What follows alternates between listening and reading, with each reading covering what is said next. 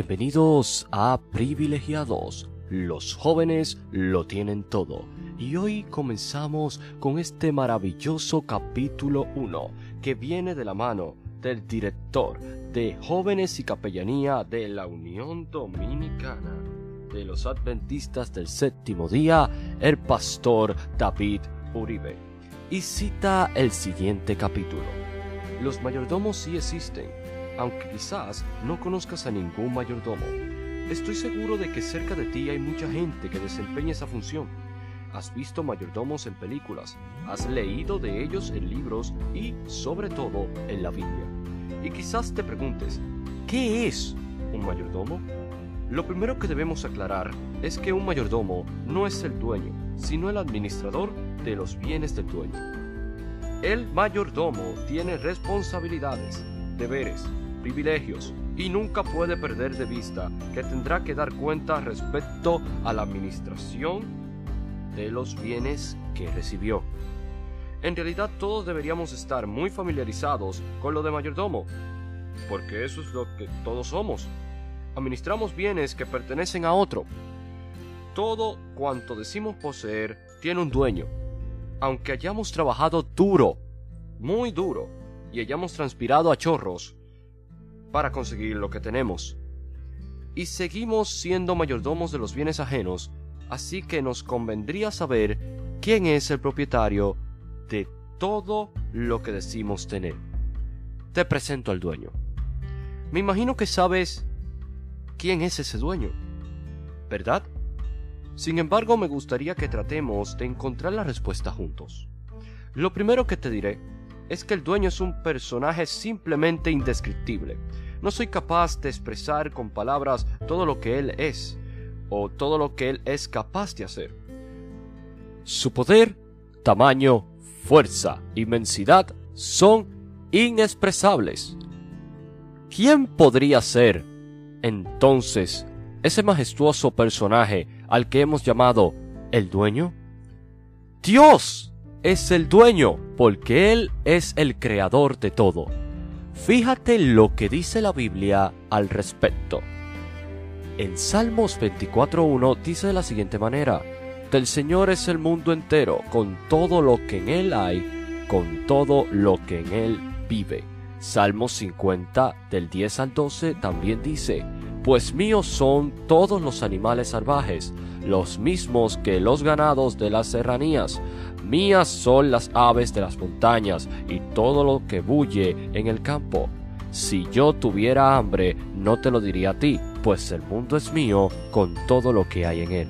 Deuteronomio 8:18 no se queda atrás. Dice, recuerda al Señor tu Dios, porque Él es quien te da el poder para producir esa riqueza. Así que ha confirmado hoy el pacto bajo juramento hizo con tus antepasados. Ageo 2.8 también dice algo claramente al respecto. Míos son la plata y el oro. Estos pasajes son contundentes, no dejan lugar para la duda.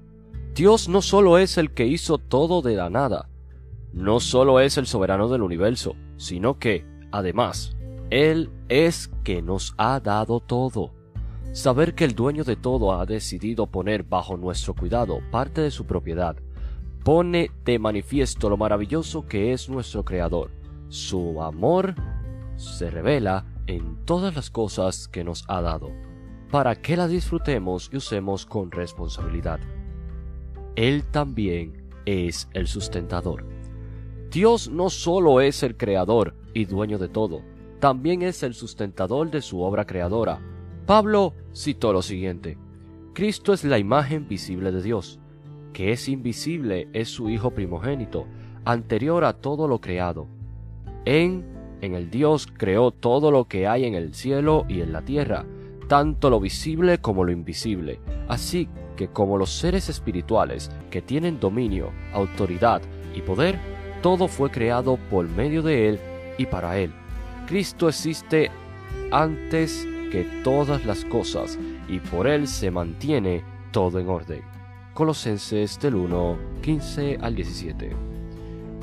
Las cosas no subsisten en el vacío, no son sostenidas por la casualidad, Dios sigue al frente de toda su creación. No la ha abandonado. Vivimos porque Él es el sustentador de nuestras vidas. Elena de White escribió lo siguiente. No late el pulso, ni suceden las respiraciones por él. De hecho, de que el mecanismo una vez puesto en movimiento siga actuando por su propia energía irente, cada respiración, cada latido del corazón es una evidencia del cuidado de aquel en que vivimos.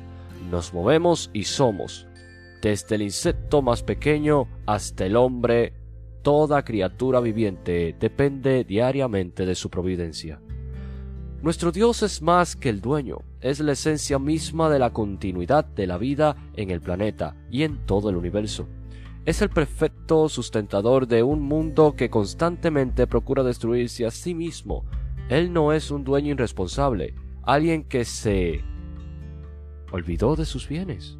No, él está atento a todo cuanto existe y eso nos incluye a nosotros, puesto que hasta los cabellos de nuestra cabeza Él los tiene contados uno por uno, según Mateo 10, 30.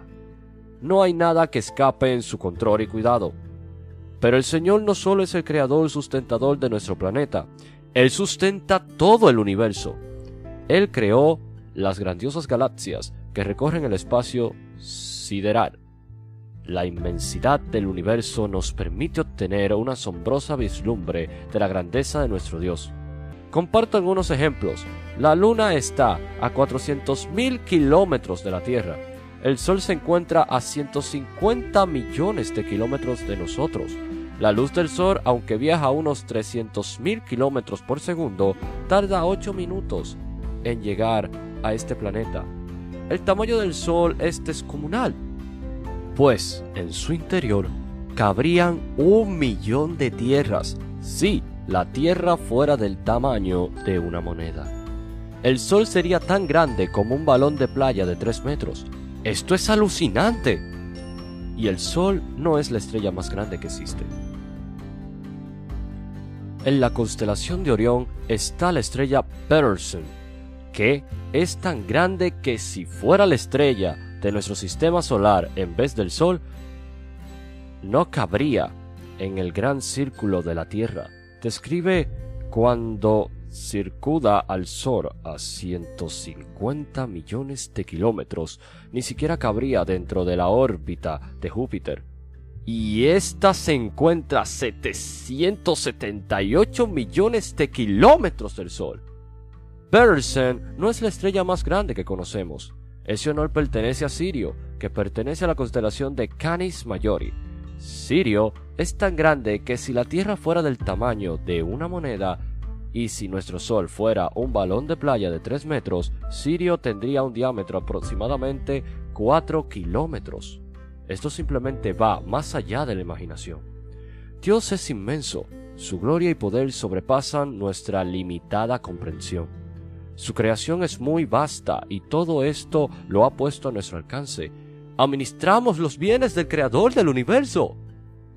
La función del mayordomo. La Biblia nos habla de un mayordomo muy eficiente.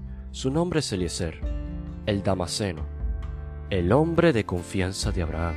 Según Génesis 15, el mismo Abraham era consciente de que Eliezer heredaría todas sus propiedades. ¿Por qué?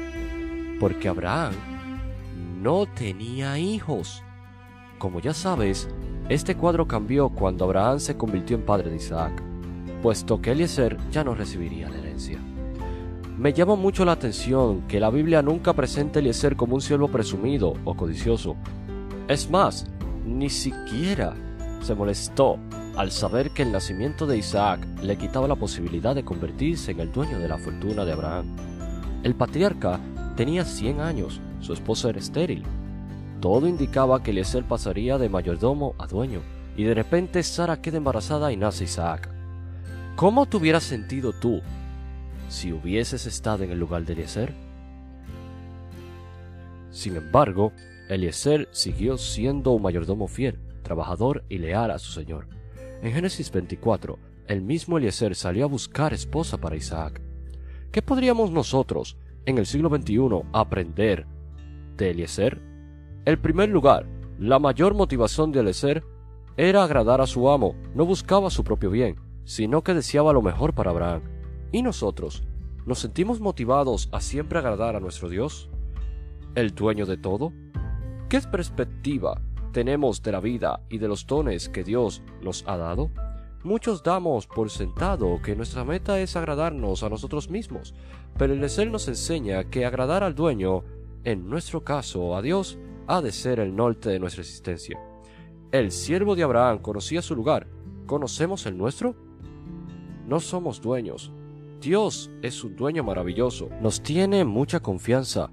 Nos ha confiado todo lo que tenemos y lo que llegaremos a tener. Pero nada es nuestro, por tanto, no deberíamos sentirnos propietarios de lo que Dios nos ha confiado. Somos administradores, mayordomos de Cristo, no repitamos la conducta de los labradores de la parábola de Mateo 21, 33 al 41. Dice el Señor que esos hombres hicieron muchas cosas malas para apropiarse de lo que no les pertenecía, y finalmente hubo una sentencia contra ellos. Un fin miserable. Mateo 21 al 41. Somos mayordomos, ese es nuestro lugar. John Matthews nos dice que un mayordomo es un administrador que conoce al dueño y depende de él conocer al dueño, depender del dueño, ahí radica la esencia de nuestra función como administradores de los bienes de Dios. Claro está, Eliezer nos enseña que agradar al dueño, en nuestro caso a Dios, ha de ser el norte de nuestra existencia. Rendir cuentas. Cuando no cumplimos con fidelidad nuestras labores, rendir cuentas podría convertirse en un terrible problema. En Lucas 16, Jesús relata una interesante historia de un mayordomo que no había manejado sabiamente los recursos que les fueron asignados. Dice Lucas 16.2, el amo lo llamó y le dijo, ¿Qué es esto que me dicen de ti? Dame cuenta de tu trabajo, porque ya no puedes seguir siendo mi mayordomo. Esto quizás nos parezca exagerado, pero todos tenemos que rendir cuentas de los privilegios que hemos recibido. Elena de White escribió, Cada persona ha sido hecha un mayordomo de responsabilidades sagradas. Cada una debe cumplir su tarea de acuerdo con las indicaciones del dador, y cada una debe rendir cuentas a Dios del desempeño de su mayordomía. En este libro consideramos como privilegios la multiplicidad de dones y recursos que Dios ha compartido con nosotros. Él nos ha dado el tiempo, un cuerpo fantástico, no importa la estatura o el color de nuestra piel o la forma del mismo, es bello y además de irrepetible, es único. Nos ha dado talentos y capacidades que pueden desarrollarse si le damos un buen uso y que nos ayudan a conseguir recursos materiales nos ha preparado un mundo con las condiciones óptimas para la vida, con bellezas indescriptibles. Dios ha puesto infinidad de cosas en nuestras manos y Él está pendiente de cómo las administramos. Por eso pedirá cuenta por lo que hagamos con nuestra vida. Elena de White escribió al respecto. Somos responsables ante Dios del sabio aprovechamiento de todas las facultades mentales y físicas ¿Quién puede medir esta responsabilidad? Deberemos rendir cuentas de la influencia que ejerzamos. Lo que para nosotros puede parecer un pequeño defecto de carácter se reproducirá en otros en grado mayor. Y así la influencia que ejerzamos para el mal puede aumentar y perpetuarse. Rendir cuentas no debería de ser una complicación para nosotros. Nuestra existencia se la debemos a Dios es lógico que un día tengamos que dar razón de los privilegios que recibimos durante nuestro paso por el mundo. Quiero cerrar este capítulo con una impactante declaración de la señora White y me gustaría que meditemos en ella. Es necesario inculcar a los jóvenes la verdad de que sus dones no les pertenecen. La fuerza, el tiempo, el intelecto son tesoros prestados. Pertenecen a Dios y todo joven debería decidir darles el uso más elevado. Es él una rama de la cual Dios espera fruto, mayordomo cuyo capital tiene que producir dividendos una luz para iluminar la oscuridad del mundo. Amigo y amiga que me escuchas, hemos terminado este primer capítulo que está escrito de la mano del director de jóvenes y capellanía de la Unión Dominicana, el pastor David Uribe.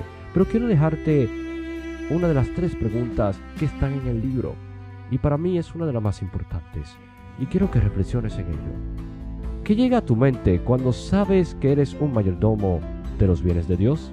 Este escrito está constituido por los siguientes libros. La educación, que fue dado en El Doral, Florida, y ATPA 2013, en la página 117. Está también John T. Baldwin, Day James Gibson y Jerry D. Thomas, Más allá de la imaginación. También está Testimonio para la Iglesia, tomo 7, página 168. Testimonios para la Iglesia, tomo 4, página 647 y respectivamente Nueva vez la Educación, página 64. Nos vemos en el próximo capítulo. Dios te bendiga.